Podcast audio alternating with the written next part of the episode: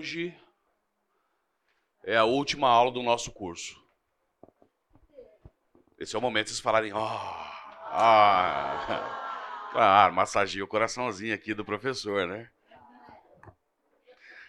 Hoje é o último dia de aula do nosso curso. A gente. Sou grato a Deus por ter caminhado com vocês ao longo dessas oito aulas, estudando esse tema. Aprendi demais com vocês. É... Não tem como você se expor à palavra e e não ser transformado. Não tem como você não ler a palavra e avaliar mais um pouquinho sobre o teu coração. O tema de hoje é um tema bem complicado. Então a gente vai ter que tratar com, com dedos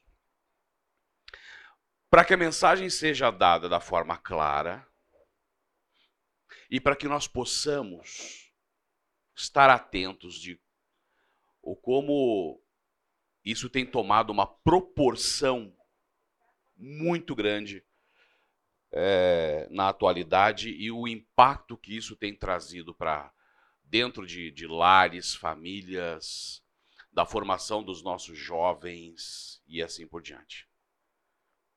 Bom, nós viemos caminhando com esse tema, iniciamos aí falando sobre ansiedade, depois sobre orgulho, vergonha inapropriada, impaciência, cobiça, amargura.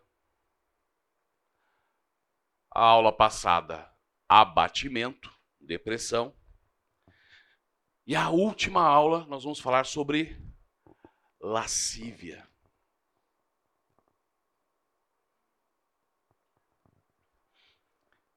E, e de novo, a gente precisa tomar, ter, ter muita atenção no que eu quero passar para vocês hoje aqui, porque são é, é uma circunstância em que nós temos uma certa liberdade de conviver com isso, porque é algo que ninguém vê. Está no meu coração. E aí dá margem para que eu acabe relativizando e discutindo isso. Então, assim, tem muitos aspectos que nós temos que considerar com relação a esse tema. Como sempre, vamos iniciar com os dois. Os, é, os dois versículos que a gente vai utilizar como base para o nosso estudo. Então, olha só. Romanos 8,13. A gente vai voltar nele várias vezes. Pois se vocês viverem de acordo com a carne, morrerão. Pois se vocês viverem de acordo com a carne, morrerão. Mais para frente, nós vamos falar sobre Gálatas 5, 20 e 21, e aí eu quero chamar um, a atenção de vocês para esse aspecto. Mas se pelo Espírito fizerem morrer os atos do corpo, viverão. Veja a conjugação do verbo. Mas se pelo Espírito fizerem morrer os atos do corpo, viverão. É uma ação contínua. Então isso já dá uma visão clara para a gente de que não é algo que eu trato assim, pronto, acabou. É uma luta. Em 2 Pedro, capítulo 1, versículo 4, nós lemos: Dessa maneira, ele nos deu as suas grandiosas e preciosas promessas, para que por elas vocês se tornassem participantes da natureza divina. Então, presta atenção. Nós podemos, através da graça do nosso Deus, sermos participantes da natureza divina. E ele continua. E fugissem da corrupção que há no mundo, causado pela cobiça, pelo desejo. A gente teve um curso, ah, se não me engano foi a terceira aula, nós falamos sobre cobiça. De alguma forma a gente meio que navegou também sobre esse tema. O que é que eu preciso de vocês para a aula de hoje? O que é que eu preciso, é, o que é que nós precisamos? Qual é a postura? Qual é o coração que nós temos que ter aqui? Eu preciso que haja sinceridade. Sinceridade. Eu não quero que você levante a mão, que você dê teu testemunho, eu fale. Sinceridade de coração para escutar isso. E de forma verdadeira racionalizar o impacto que isso pode ter na tua vida, na vida da tua família e na vida das pessoas que estão à tua volta.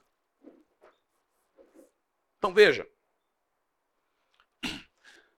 de novo, quando a gente fala de lascívia, é o tipo de pecado que traz consigo um certo conforto. Para quem chegou agora, eu tinha feito um, um comentário. Porque você não pratica isso à luz do dia. Você não faz isso na frente dos outros. Você não expõe os teus pensamentos.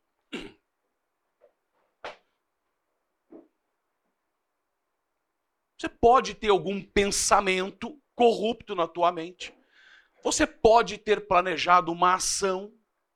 Você pode executar isso e geralmente como isso é feito dentro desse contexto? Num ambiente que você está seguro, um ambiente secreto, que ninguém vê, e é você com você. E o problema que você elimina desta equação Deus.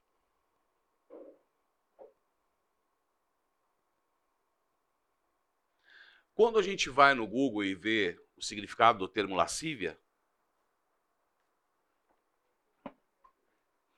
de alguma forma ele fala que é uma tendência que você tem sobre uma exacerbação da sua sexualidade. Um desejo incontrolável pela luxúria. Quando você vai para a luxúria, dá, dá, a mesma coisa. Por que, que eu falei que nós temos que ser sinceros? Meu querido, nós vivemos num mundo em que o apelo para para essa mensagem sobre a sexualidade existe a qualquer canto. É numa novela, é num filme. Quantas vezes eu vi chamados sobre desenhos infantis que têm conotações que provocam a sexualidade. Alguns personagens que a forma como eles se apresentam provocam isso. Então, quando a gente se dá conta, às vezes inconscientemente ou de uma forma é, passiva, você está recebendo essa mensagem. Sem contar na forma como a sociedade hoje é, permite ou idolatra a questão do corpo, né, a forma como você tem que se apresentar. E aí não basta somente você ter o corpo ideal, mas eu tenho que mostrar para os outros, olha o corpo ideal que eu consegui obter. E nós, querendo ou não, consumimos isso. Nós vemos isso. E não tem como, porque o versículo anterior fala sobre a questão da carne. E a batalha é, é porque isso é nato da nossa carne. É isso que eu estou falando sobre a questão da sinceridade dependendo do que você vê, isso pode desencadear em você um estímulo, uma ação, uma reação, um pensamento. E é uma batalha que nós temos diária. Antes de entrar no contexto mesmo do estudo, eu fui dar uma navegada, né? E é complicado estudar esse tema porque quando você coloca certos termos, vai vir um monte de informação que instrui e vai vir um monte de lixo junto. Então, eu tentei pegar os pontos que eu achei importantes e me me detive a não ficar navegando mais, porque o foco aqui é como é que Deus trata isso? Como é que a palavra trata isso? Qual é a forma que nós temos que nos comportar com isso? Como é que nós vamos tratar isso com os nossos filhos? Como é que nós vamos tratar isso com o nosso irmão que talvez esteja lutando contra isso? E aí ele teve a segurança de dividir esse peso com você. Olha a responsabilidade. Só para você ter uma ideia, não é algo que chama atenção só do ambiente cristão. A coisa atingiu um patamar tamanho que no ambiente secular já existem estudos médicos e um movimento chamando atenção, por exemplo, sobre os malefícios da pornografia. Porque veja, se há um tempo atrás você precisaria, para consumir pornografia, usar de alguns subterfúgios, era um pouco mais difícil, querido, hoje em dia, isso está disponível. Quem aqui nessa sala não tem celular? Levanta a mão. Todos têm. Aqui em Campinas e dentro do nosso ambiente da igreja, quem aqui não tem acesso à internet? Você tem essa facilidade. Você pode buscar isso. As pessoas que estão sofrendo com isso têm acesso pleno. E eu achei aqui esse documentário. São vários médicos psiquiatras que fizeram uma análise sobre os malefícios, o como tem sido destrutivo o consumo de pornografia no mundo. E eles fizeram análise na Europa, em vários países, nos Estados Unidos, fizeram entrevistas, e isso tem incomodado. Isso tem interferido nos casamentos. Nesse, nesse filme tem um relato de uma, uma mulher casada, tem um filho, uma mulher muito bonita, casada com um homem muito bem aparentado, e ela falou assim: Olha, eu tinha dificuldade com ele, ele não me procurava, não me procurava, não me procurava, e ela não entendia o porquê. Ela falava assim: Eu não sou gorda, eu não sou feia, eu sou atrativa, o que está acontecendo? E um dia, no porão, tá ela com a irmã dela, visita o computador do marido, e aí descobre o motivo pelo qual ele não a procurava. Entenda, não é o fato dele consumir, é o fato de que isso impregnou de tal forma na sua mente em que ele não consegue mais manter uma relação íntima, saudável com a sua esposa. E foi duro o tratamento. E ela teve que ser dura com ele, ao ponto dele reconhecer o poço que ele estava a lama que ele estava. O tema, o título desse documentário é Perseguindo a Borboleta de Papelão. Eu não sei se a tradução que eu fiz está correta, né? Mas Chasing the Cardboard Butterfly. Perseguindo a Borboleta de Papelão. E o mais interessante é, o, na, quem narra é James Hetfield, que é um vocalista do Metallica, uma banda de rock. Por que, que ele narra? Porque ele é uma das pessoas que lutou contra a questão da pornografia. E aí você fala assim: puxa, é alguém do mundo, é secular. As mensagens das músicas que eles pregam não é gospel, né? Caramba! Teve interferência na vida dele ao ponto dele buscar apoio, buscar ajuda e ele se colocar como alguém que narra isso. E eles, esse, assim, esse documentário é interessante porque não é pesado, não tem nenhuma imagem que vá é, mexer com você. Ele é muito claro e ele conta a história disso. Sabe como é que ele começa o documentário? James Hetfield lendo Gênesis 1. No princípio, Deus criou. É engraçado, né?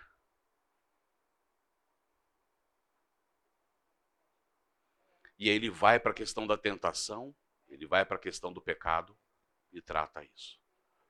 Oi. Marcelo, não sei, eu só traduzi. Fala para mim.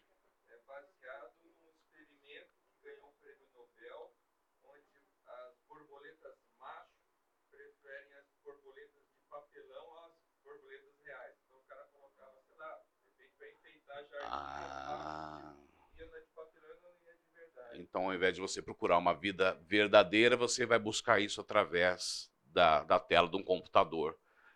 Que legal, Marcelo. Marcelo sempre assista a minha aula. Caramba! Eu aqui, correndo atrás das coisas, em cinco segundos, você... é, tá, tá concorrido, né? Vem aqui, Marcelo. E aí o que, que eu fiz mais? Eu trouxe para você, para vocês a imagem de alguns artistas famosos que lutaram contra a pornografia. Me chamou super atenção sobre pessoas que estão aqui. O Homem de Ferro, né, o Robert Downey Jr., Michael Douglas. Se não me engano, ele fala que isso é, teve origem em um filme que ele fez com Sharon Stone. Os mais velhos aqui lembram de como é que foi isso lá na época, né? Tem até um momento que ela vai ser interrogada e ela está numa cadeira e descruza a perna, né? E ela mesma sofreu muito com relação a isso porque ela foi estigmatizada dentro daquele personagem.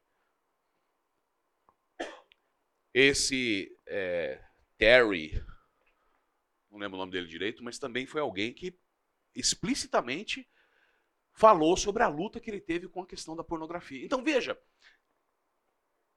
são pessoas que não são cristãs, que, querendo ou não, tem uma certa aprovação da sociedade para consumir isso,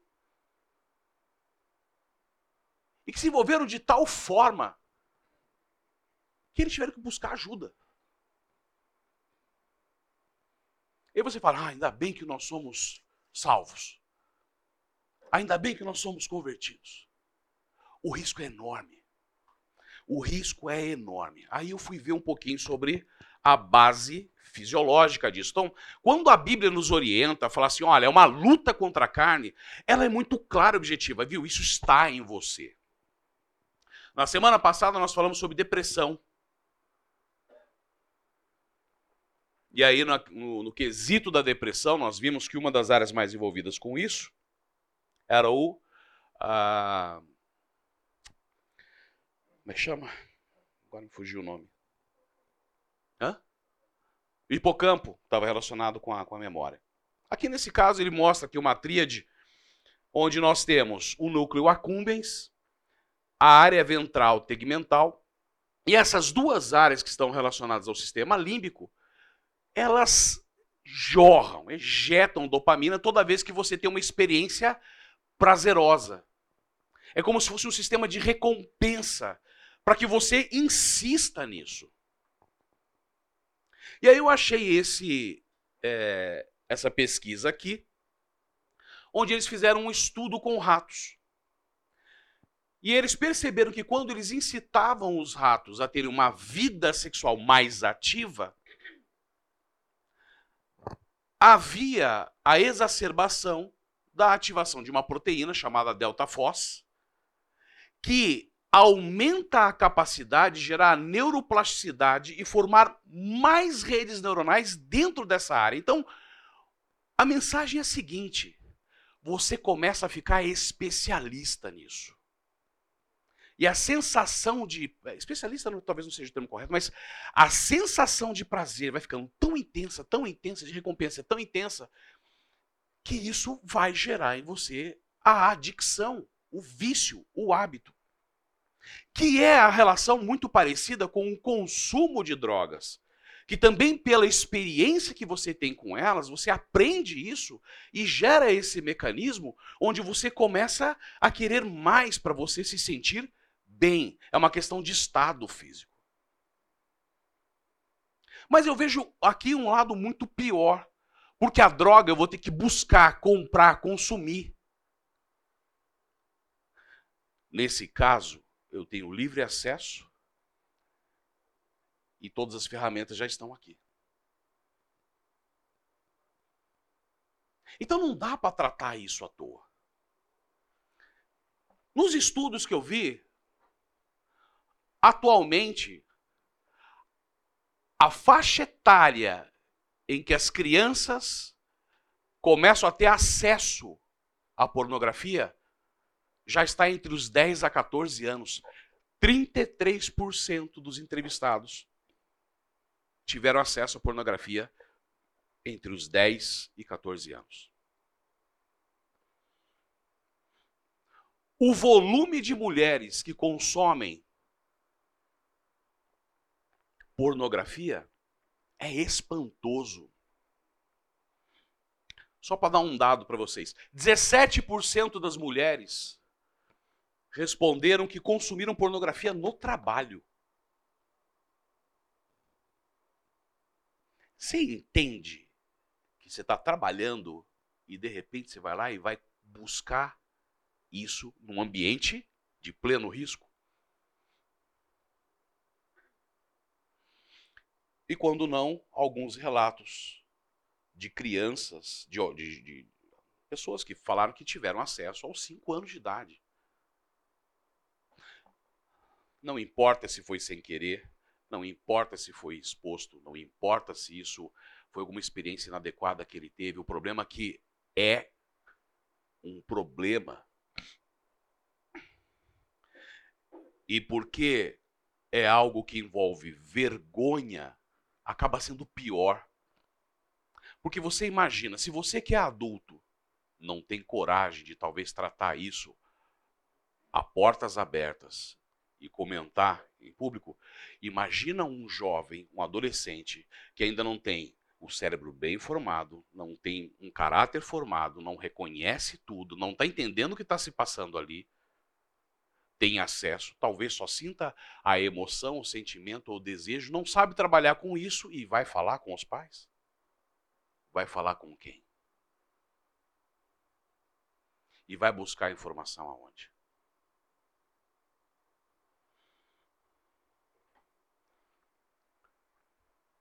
Deu para ver aonde está o problema?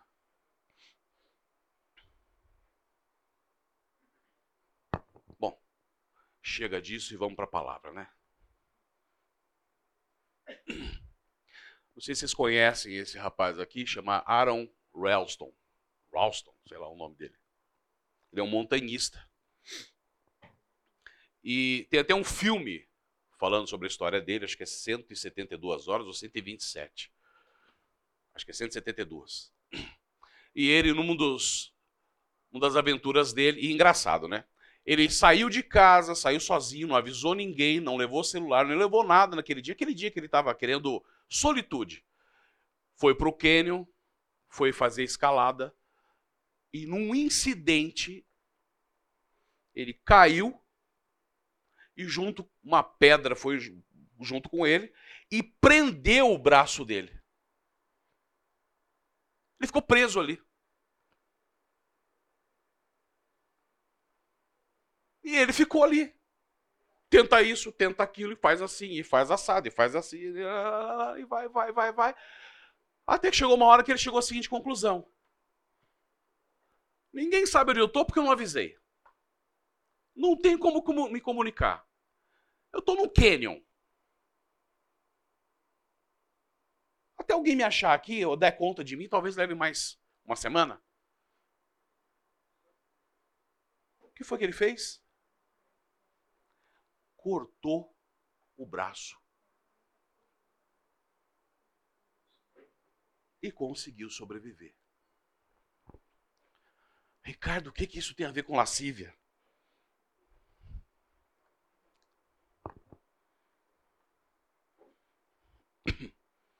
Foi a melhor forma de eu poder discutir esse versículo com vocês. Mateus 5, 28, 30. Porque o duro de dar essa aula é o como é que eu vou falar. Jesus falando, mas eu digo: qualquer que olhar para uma mulher e desejá-la, já cometeu adultério. Então, querido, não precisa consumir pornografia. Olhou e pensou, lembra da sinceridade que eu pedi lá no início? Você já cometeu adultério. Você já cometeu adultério com ela no seu coração. Se o seu olho direito o fizer pecar, arranque-o e lance-o fora. É melhor perder uma parte do seu corpo que ser todo ele lançado no inferno. E se a sua mão direita o fizer pecar, corte-a e lance-a fora. É melhor perder uma parte do seu corpo do que ir todo ele para o inferno. Ah, entendi, Ricardo. Então a gente vai comprar um facão e vamos começar a amputar os membros em casa. Não. Quando Cristo falou isso, ele quis mostrar para vocês, para nós, não é para vocês, é para nós, eu me incluo nisso, a severidade do que ele está tratando. É simples. Por que, que eu trouxe o exemplo desse montanhista? Porque foi que ele arrancou o braço? Para não morrer para sobreviver. Sentiu dor? Sentiu dor. Foi prazeroso? Não foi. Mas se eu quero sobreviver, eu vou arrancar meu braço. Quando Cristo fala isso, ele está mostrando a importância de você olhar para isso com seriedade. Olha, não é para você arrancar teu olho fora, não é para você amputar teu, teu braço, mas olha o peso disso. Olha o que você está fazendo. Por causa de um membro, por causa de uma ação, por causa de uma atitude, de um pensamento, o teu corpo inteiro pode ser consumido.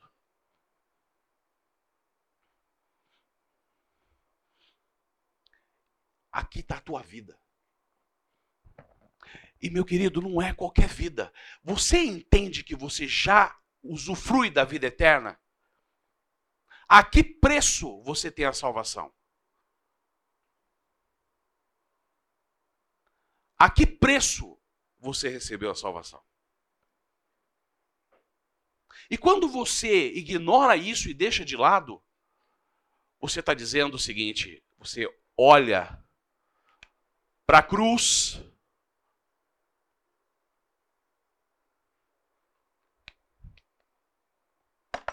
e eu não estou dando valor para aquilo que tu fizesse por mim.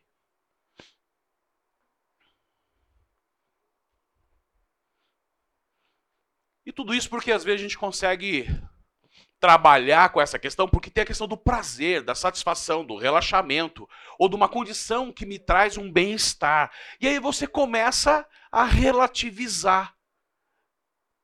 E esse é o problema, porque à medida que isso vai caminhando, você começa a ter uma um, um caráter, uma moralidade sexual que é reprovável.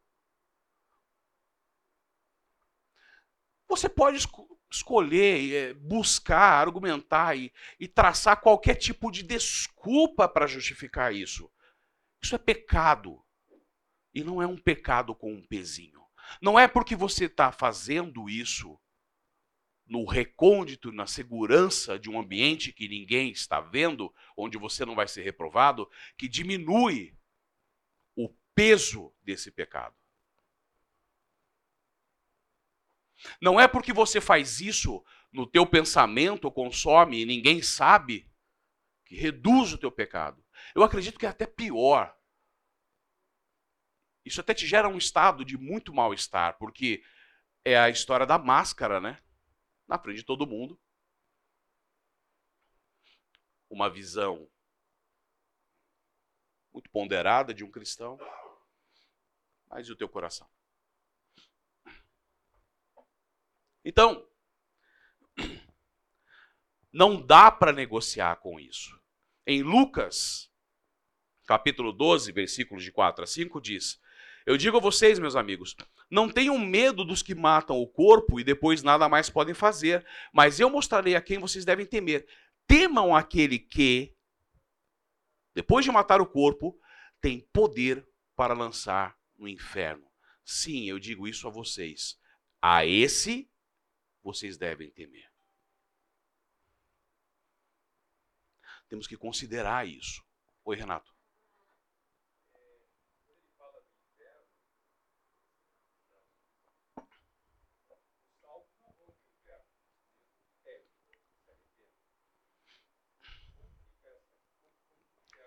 Vamos chegar lá.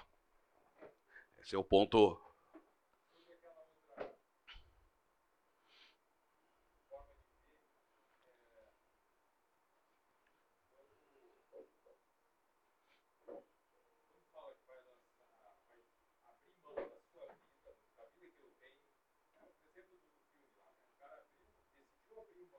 de um membro.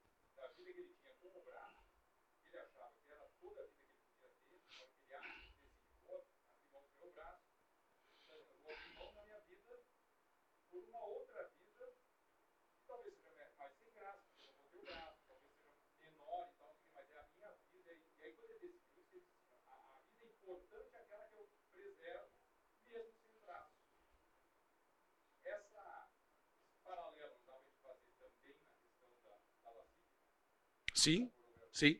Eu, eu entendo o seguinte: é, é uma questão até de desprendimento, né? O que, que tem valor? Esse pecado, esse prazer momentâneo, essa satisfação que eu tenho, tem tanto valor assim? Ao ponto de eu perder toda a minha vida?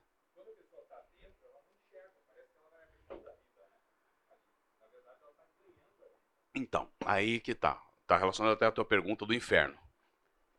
É, vamos lá. Aí talvez a gente compreenda isso de uma forma melhor. E pensando na questão do inferno, está aqui. Você crê em Deus? Quem crê em Deus? Levanta a mão. Se você crê em Deus, você crê que tem céu e tem inferno. Ou então a Bíblia é um conto de fadas. Então, se eu creio em Deus, essas verdades que estão sendo ditas aqui são claras para mim. Então ele fala assim: olha, entre pela porta estreita, pois larga é a porta e amplo o caminho que leva à perdição. Veja, você tem total liberdade para isso. Realmente é muito mais fácil ter acesso a isso. E são muitos os que entram por ela. Como é estreita a porta e apertado o caminho que leva à vida, são poucos os que a encontram. A gente vai construir esse, esse, esse contexto aqui, Renato, para responder a tua resposta, para responder a tua pergunta, tá? Bom, primeiro ponto que eu quero traçar com vocês. É uma batalha. Isso é traçado, essa batalha é travada diariamente. É uma batalha. E a Bíblia nos expõe isso. Ela diz que nós lutamos contra a carne. A carne luta contra o espírito. Isso é a nossa natureza. 1 Pedro 2,11, nós lemos o seguinte: Amados, insisto que, como estrangeiros e peregrinos no mundo, bom, ele está falando aqui para cristãos, ele está falando aqui para convertidos, ele está falando aqui para pessoas que estão nesse mundo, mas não pertencem mais nesse mundo. E ele está chamando a atenção para como estrangeiros e peregrinos no mundo, vocês se abstenham dos desejos carnais que guerreiam contra a alma. Então ele está sendo claro: você vai ter essa batalha na tua vida. E você tem que levar a sério isso. Em Colossenses, capítulo 3, versículos de 5 a 7, diz: Assim façam morrer tudo que pertence à natureza terrena de vocês. Ele fala: façam, façam, façam morrer. E o que que pertence à minha natureza terrena? Imoralidade sexual, impureza, paixão, desejos maus, ganância, que é idolatria.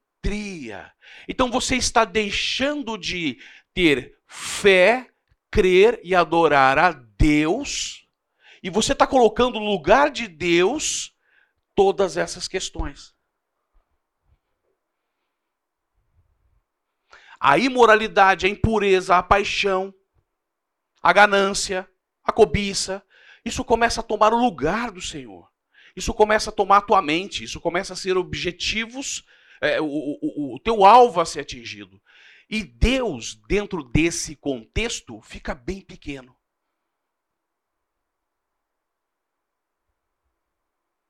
É por causa dessas coisas que vem a ira de Deus sobre os que vivem na desobediência, as quais vocês praticavam no passado, quando costumavam viver nelas. Então ele chama a atenção do seguinte: olha, havia um velho homem, havia uma forma de se viver, e agora você vive uma nova vida.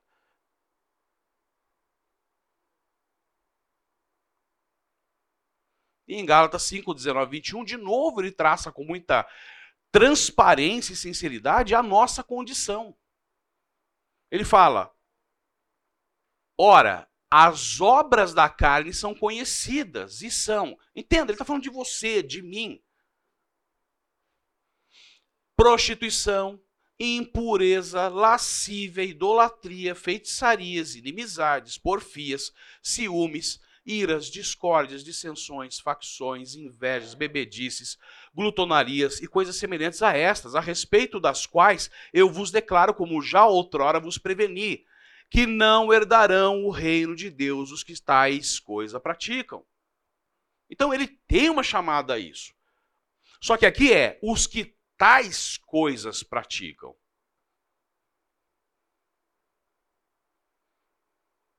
De novo, vou pedir a sinceridade de vocês. Quem aqui nunca sentiu raiva, levanta a mão. Quem aqui nunca teve ciúme? Quem aqui nunca sentiu uma pontinha de inveja? Quem aqui nunca teve um pensamento impuro?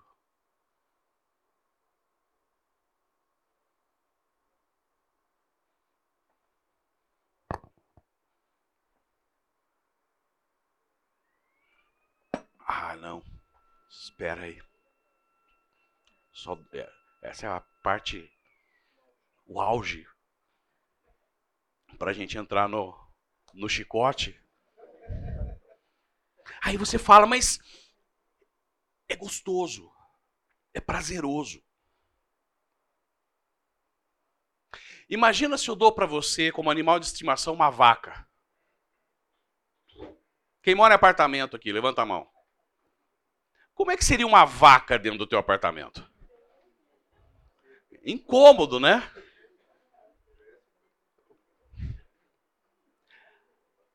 A situação é essa. Você tem que olhar para isso como algo que vai ser um estorvo na tua vida, é um incômodo. Você tem que olhar para isso dessa forma. Mas veja.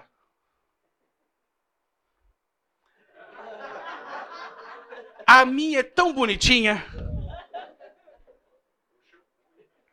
Ela usa Pantene. Ela faz luzes.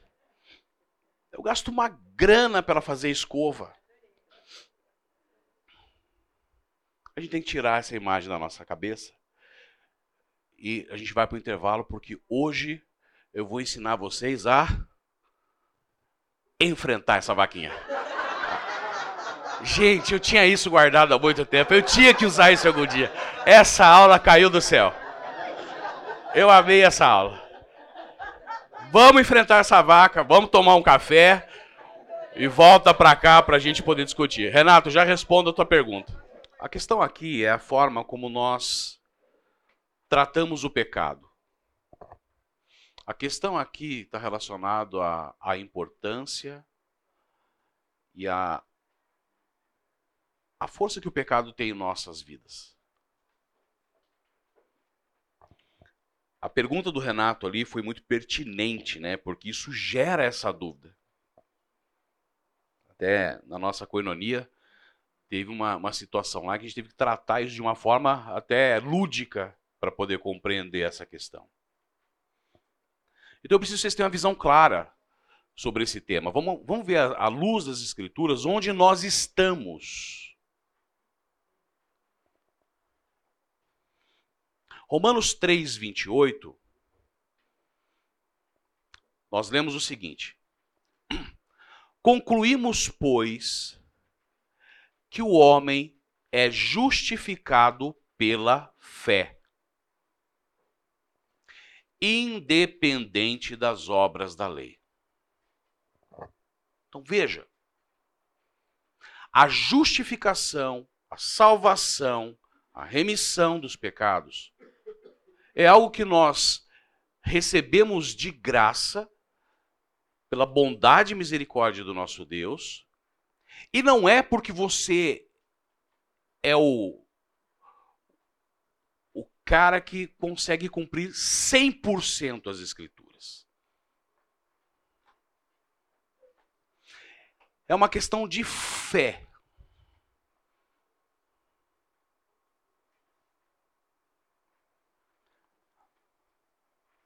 Muito bem. Romanos 5:1.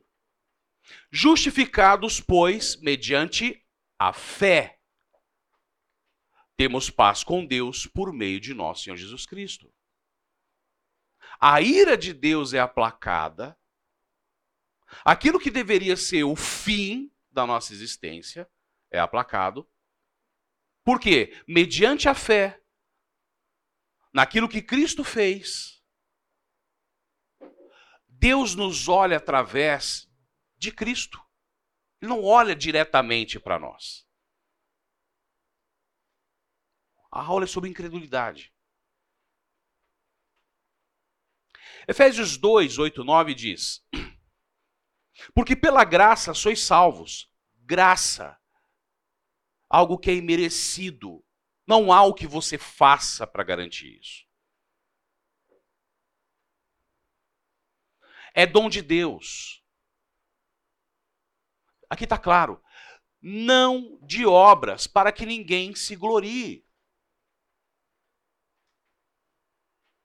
Não há o que você faça em que você possa chegar para Deus e falar assim: olha, eu não preciso do sacrifício de Cristo, porque eu consegui ter uma vida completamente perfeita.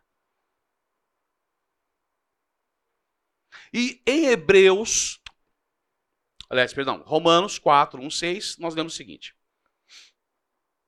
Que pois diremos? Que pois diremos ter alcançado Abraão, nosso pai, segundo a carne? Porque se Abraão foi justificado por obras, tem que se gloriar, porém não diante de Deus. Veja, ele fala assim: olha, se Abraão alcançou a justificação pelos seus atos, pelas suas obras, ele tem do que se gloriar, mas não diante de Deus. Ele se gloria por si só. A vanglória é dele. Pois que diz a Escritura? Abraão creu em Deus e isso lhe foi imputado para a justiça. Vou fazer um parênteses aqui. Em que momento, quando você pensa, Abraão creu em Deus. E a partir da sua fé e no que ele creu, a justiça lhe foi imputada.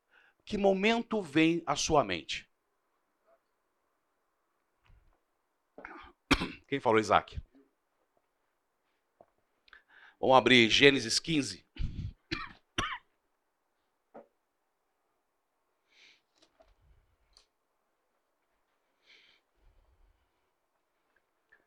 Gênesis 15, versículos 5 e 6.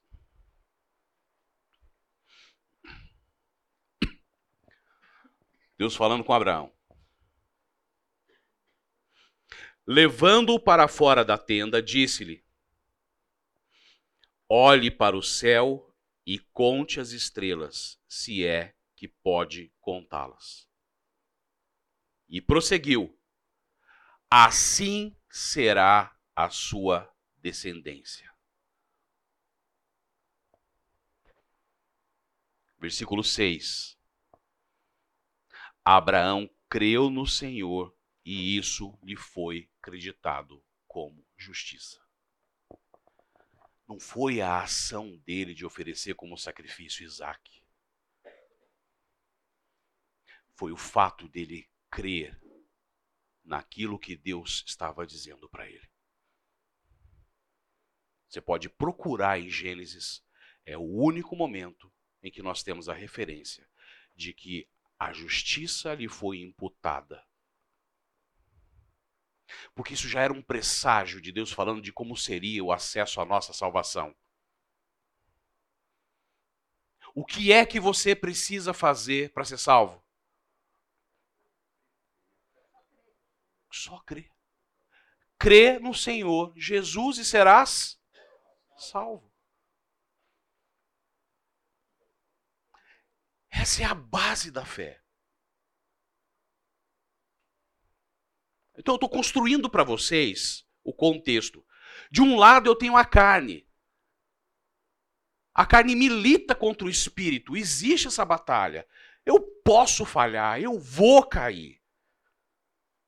A justificação, o acesso à salvação vem por meio da fé naquilo que Cristo fez. Mas, Ricardo, o que eu faço com os textos que falam, olha, se eu viver dessa forma, eu vou para o inferno, eu vou perder a salvação? Você não perde a salvação.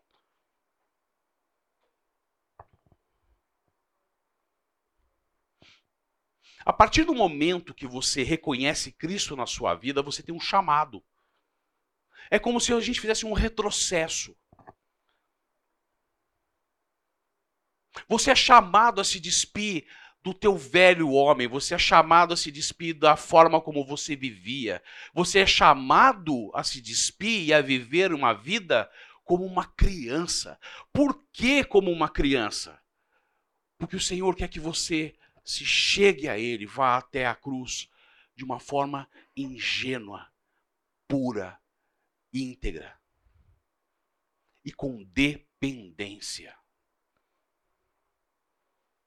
Isento de todas as tuas experiências, isento de todas as tuas mazelas, isento de tudo aquilo que é o teu coração. Então, quando eu vivo dessa forma e tenho esse objetivo muito bem traçado na minha vida, porque eu reconheço quem Cristo é e tamanho acesso à salvação que eu tive pelo seu sacrifício, eu busco isso. Não quer dizer que eu não vá cair. Nós lemos em Hebreus 12, 14. Segui a paz com todos e a santificação, sem a qual ninguém verá o Senhor. O ato de santificação é contínuo. Uma vez que você aceitou a Cristo, você é chamado de santo. É uma denominação que Deus te dá de graça, porque você foi separado para Ele. Não quer dizer que você é perfeito e sem pecado. E a partir daí, a chamada que você tem é que você vive uma vida de, em processo de santificação. E sabe quando você vai parar de seguir esse processo de santificação? Você fechar os olhos, quando você morrer, vai ser sempre a tua vida. Agora, essa preocupação de viver isso, dá valor para isso, já diz que você é um salvo. Porque se você não tem a preocupação, se você não dá valor para isso, se você trata o pecado da seguinte maneira, ele é mais importante e Deus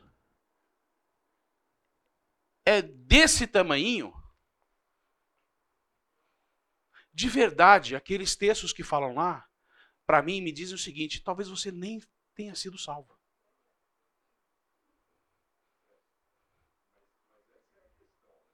Essa é a questão.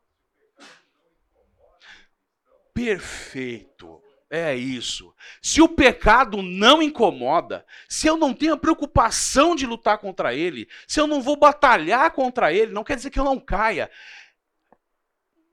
Deus não tem valor.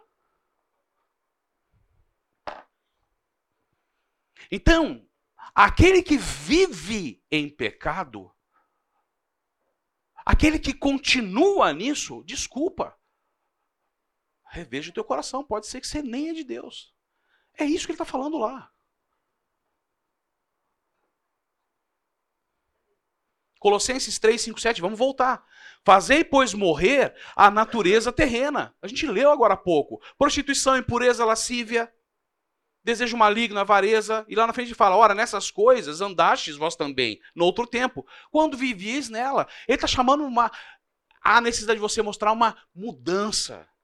Eu tenho que mostrar um desejo de me chegar a Deus como uma criança, de me despedir daquele velho homem. Quem tem filhos aqui, teve filhos pequenos.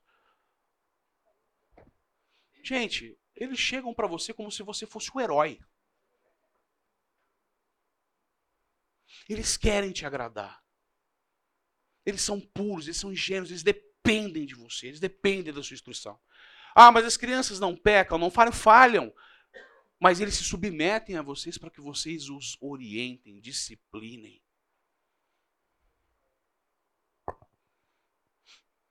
Olha o que Cristo falou em Lucas 18, 16 a 17.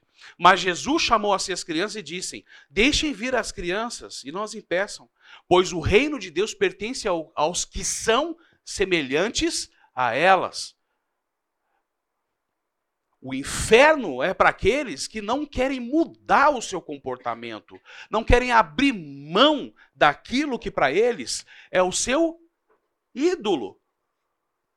O que, que é importante na vida dele? A ganância, o egoísmo, a ira, gerar conflito, o prazer dele.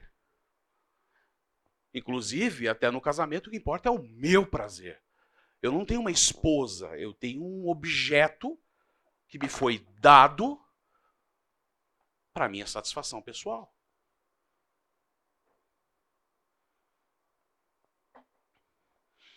Pois o reino pertence aos que são semelhantes a elas. Digo a verdade: quem não receber o reino de Deus como uma criança, nunca entrará nele. Ele está fazendo a mesma mensagem anterior. Se você não vem a mim com pureza de coração, com esse desejo, com essa dependência,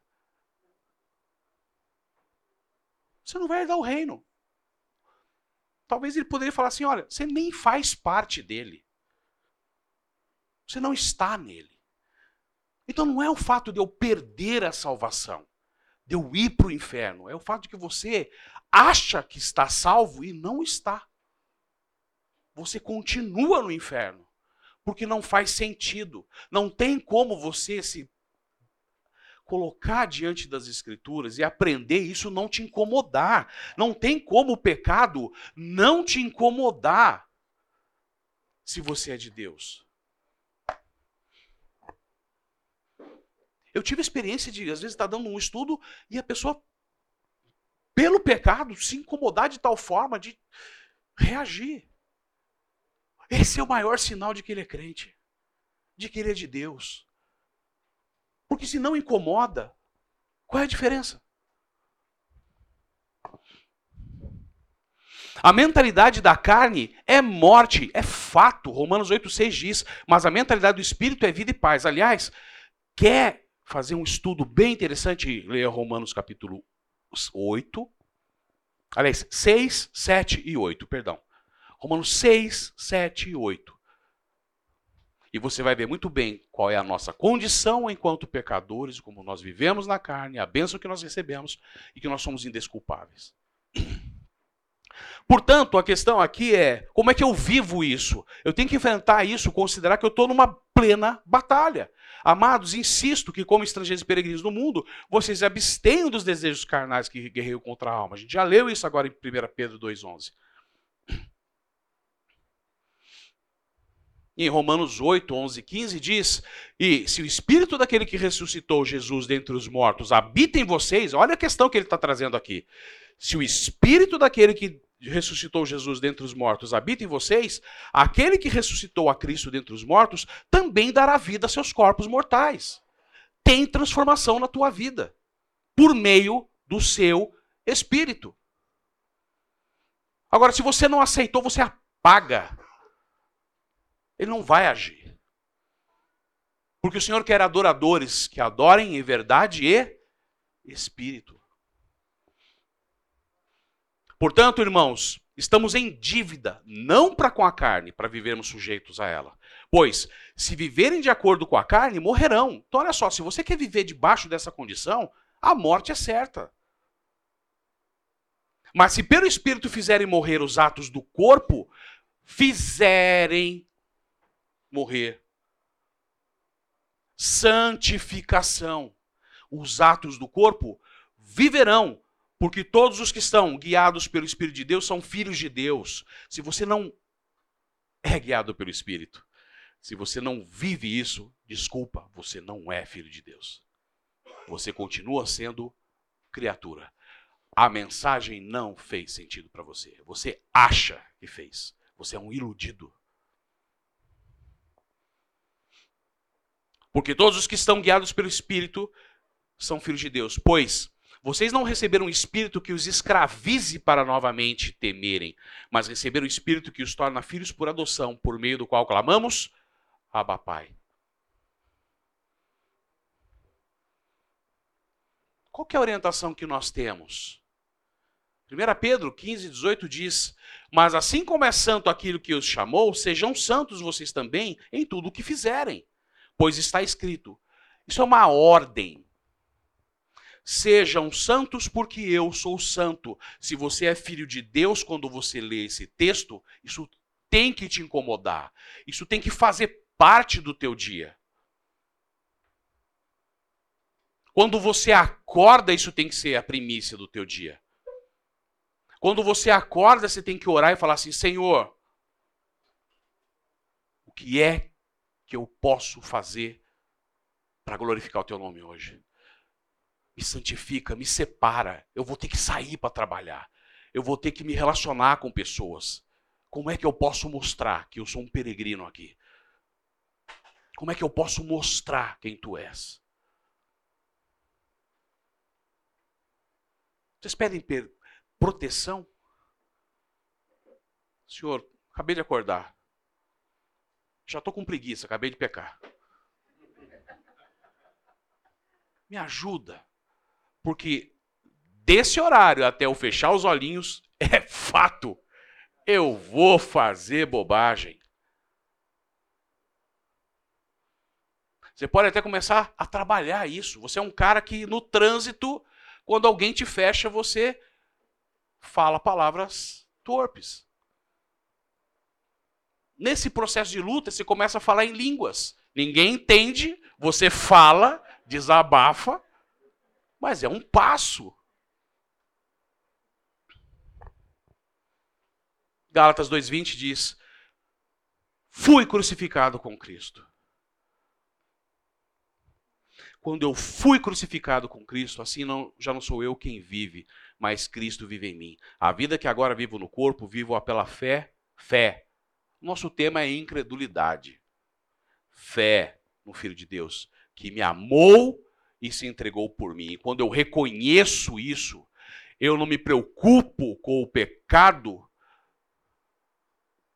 porque eu tenho um Deus que é muito maior. E isso me constrange a lutar contra ele e não ser refém dele. Não quer dizer que eu não peque. Porque em Cristo Jesus nem circuncisão, nem circuncisão tem efeito algum. Não há o que você faça. O que Deus quer que você tenha um coração circunciso. Circunde o teu coração. Não é na carne. Não é o que você espreita. Não é o que você fala. Não é a forma como você quer que as pessoas te vejam. Não é isso. Mas sim, a fé que atua pelo amor. É a fé. Você não merece. Portanto, nesse contexto da lascívia, não dá, não tem espaço para relativizar, não tem espaço para você discutir, não tem espaço para você falar, mas não tem. Não tem espaço para você questionar, para duvidar. Porque fato é, ou você é de Deus, isso te incomoda, e você pode até cair, mas você vai voltar aos pés da cruz e pedir perdão e se arrepender, como um passarinho que está sujo, e a hora que ele acha uma poça d'água, ele vai se limpar, e não como um porco que você pode lavar, escovar, passar perfume, botar uma fita, mas quando você soltar o porco, ele vai para onde? Para o chiqueiro, porque o lugar dele é esse. Então o que nós estamos falando aqui é de quem é salvo de verdade e pode até se sujar, mas vai querer se lavar. E de quem é um porco. Então, não tem dúvida. Posso falar a verdade? Se você é um escravo disso, reflita. Que tamanho tem Deus na sua vida? Porque me parece que o pecado tem mais valor. Hebreus 11, 24, 25, olha só. Quando a gente lê lá sobre os heróis da fé. Pela fé, Moisés, já adulto, recusou ser chamado filho da filha do Faraó, preferindo ser maltratado com o povo de Deus a desfrutar os prazeres do pecado durante algum tempo. Desfrutar dos prazeres do pecado por algum tempo. E aí, por esse pequeno tempo, por esse braço que você quis manter, você pode perder a tua vida toda, porque na realidade você nem a teve. Porque aquele pedaço de braço é mais importante do que Deus. E quando algo ocupa o espaço do teu coração e é mais importante do que Deus, você não é dele. Ah, mas é difícil. Gente, nós tivemos oito aulas. Me fala para mim qual foi o tema que foi fácil ouvir. Vamos falar sobre amargura e perdão? A orientação é que você tem que amar o teu inimigo. Não foi isso que você estudou comigo? Você tem que perdoar. Lembra do vídeo daquele cara preso? Que coisa mais difícil que isso? Mas isso diz que você é de Deus. Então eu não vou perder a salvação. Mas quando eu opto por lutar contra isso diariamente, eu estou dizendo: eu sou de Deus. Mas o Senhor é bondoso, porque Ele não te deixa sozinho nessa batalha. A batalha, Ele te dá todos os instrumentos que você precisa. Quais são eles? Uh, já leram isso aqui várias vezes, né? Efésios 6, de 10 a 18. Finalmente, primeiro, fortaleçam-se no Senhor. Se, se você crê, se você ama. Opa, a caneta vem aqui. Ele é a minha força, ele é a minha salvação, é nele que eu vou buscar a condição de vencer isso. E no seu forte poder. E aí ele me dá. Vistam toda a armadura de Deus. É de Deus, não é sua. Então não é por obra. Para poderem ficar firmes contra as ciladas do diabo. Pois a nossa luta não é contra seres humanos, mas contra os poderes e autoridades, contra os dominadores desse mundo de trevas, contra as forças espirituais do mal nas regiões celestiais. Por isso, vistam. A opção de vestir é tua. Eu vou para a batalha preciso estar preparado. Estou sendo sincero comigo. Eu luto com a carne todo dia. Vistam toda a armadura de Deus para que possam, opa, bater de frente com Satanás? Resiste. No dia mal e permanecer inabaláveis depois de terem feito tudo. Assim mantenham-se firmes, cingindo-se com o cinto da verdade, vestindo a coraça da justiça, tendo os pés calçados com a prontidão do evangelho da paz. Além disso, usem o escudo da fé, fé, com o qual vocês poderão apagar todas as setas inflamadas do maligno. E olha, tem também a questão da acusação. As setas de Satanás, os dardos inflamados, são cheios de acusação e culpa, porque Satanás significa promotor, acusador. E é uma cilada, ele é inteligentíssimo, porque quando ele te acusa, quando ele te gera culpa, você se sente indigno, inapropriado e, como consequência, você se afasta de Deus. Então, quando você tem esse sentimento em relação com o pecado, você não está vestido com a armadura de Deus. Porque quando ele te acusar, você fala assim: eu não vou bater de frente contigo, mas eu te digo uma coisa: não há pecado que não possa ser perdoado. Satanás, o sangue de Cristo já pagou isso. Você não tem como me cobrar. Eu creio nisso. Eu tenho fé. E aí você resiste.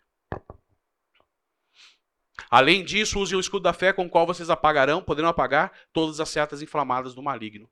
Usem o capacete da salvação e a espada do Espírito, que é a palavra de Deus. A palavra de Deus que Deus te deu de graça. Orem no Espírito em todas as ocasiões. Oração é necessária.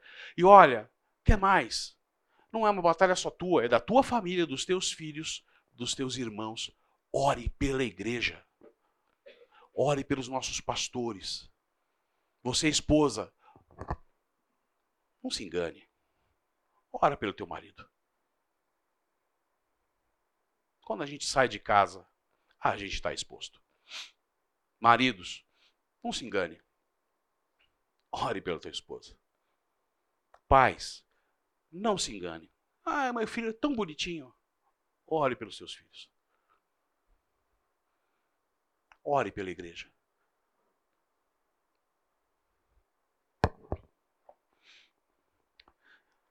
Filipenses 4, de 8 a 9.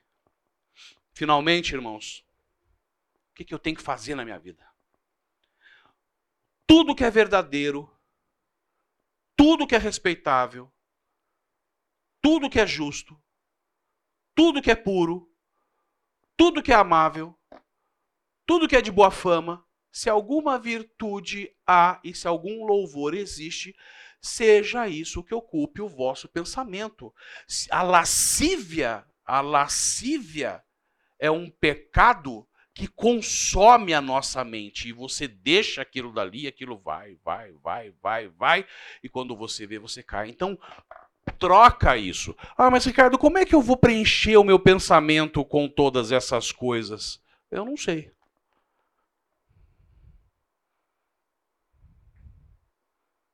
Está faltando para você? Está faltando para mim? O mesmo esforço que você consegue se fechar num lugar isolado para consumir o que não deve, por que não tem o mesmo esforço para você, em aberto, consumir o que deve? O que aprendestes e recebestes e ouvistes e vistes em mim, isso praticai. Agora, para aprender, eu tenho que buscar. Para receber, eu tenho que ir atrás. Para ouvir, eu tenho que querer ouvir e dar ouvidos.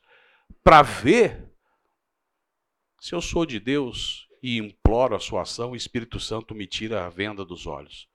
E cada vez que você lê a palavra, é uma revelação atrás da outra. E o Deus da paz será convosco. E quando Deus começa a tomar o tamanho e a proporção devida na tua vida, quem fica pequenininho é o pecado.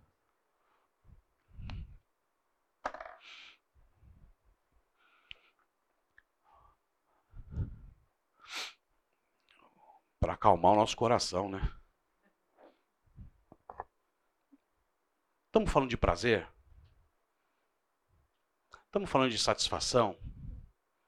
Estamos falando de plenitude? Quem que é o nosso Deus? O que, que você está vendo naquela imagem? Salmos 16, 11 diz: Tu me farás ver os caminhos da vida, na tua presença há plenitude de alegria, na tua destra delícias perpetuamente. Quer pedir e pedir corretamente, como o Diago fala, ó, você pede e não tem, porque você pede mal. Pede isso, Senhor. Eu estou lendo em Salmos 16, 11. Delícias perpetuamente. Eu estou lendo que a tua plenitude, que viver contigo me traz plenitude. Eu quero isso. Eu duvido que Deus não te responda. Você busca? Salmos 84, 11. O Senhor Deus é sol e escudo. O Senhor Deus é sol e escudo. É luz, é escudo, é proteção. O Senhor concede favor e honra. Ele concede. Não recusa nenhum bem aos que vivem com integridade. Então, você é indesculpável de falar sobre isso, porque na realidade, Deus te dá tudo o que é necessário. E a palavra nos diz que não há provação, não há pecado, não há nada que seja dado ou permitido por Deus que seja além das tuas forças. Mateus 5,8 diz: Bem-aventurados os puros de coração, pois verão. Quer fechar o texto? Quem é que vai ver Deus? Os que creem verdadeiramente, os que são dele. A tua salvação não é perdida, mas a tua vida tem que professar isso. O Senhor é a fonte de água viva. Quem beber da minha fonte jamais. Você crê nisso?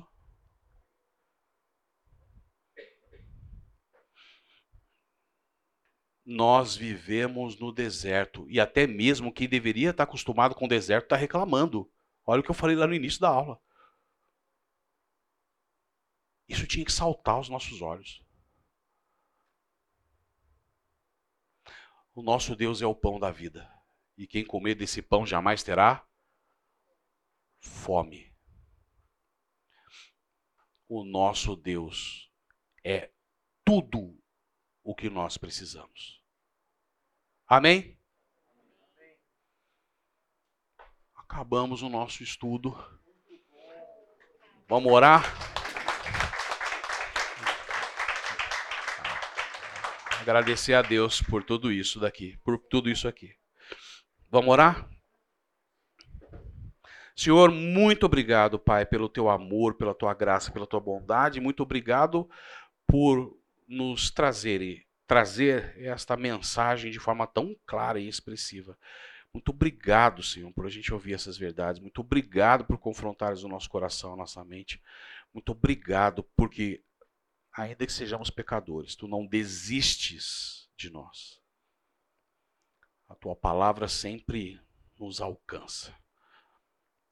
Pai, na minha vida e de todos que estão aqui, de todos esses irmãos que são pais, que são mães, família, filhos, que isso seja verdade em nossos corações.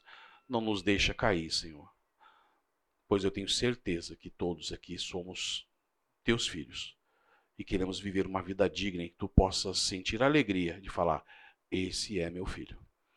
Te louvo por tudo em nome do teu filho amado Jesus. Amém.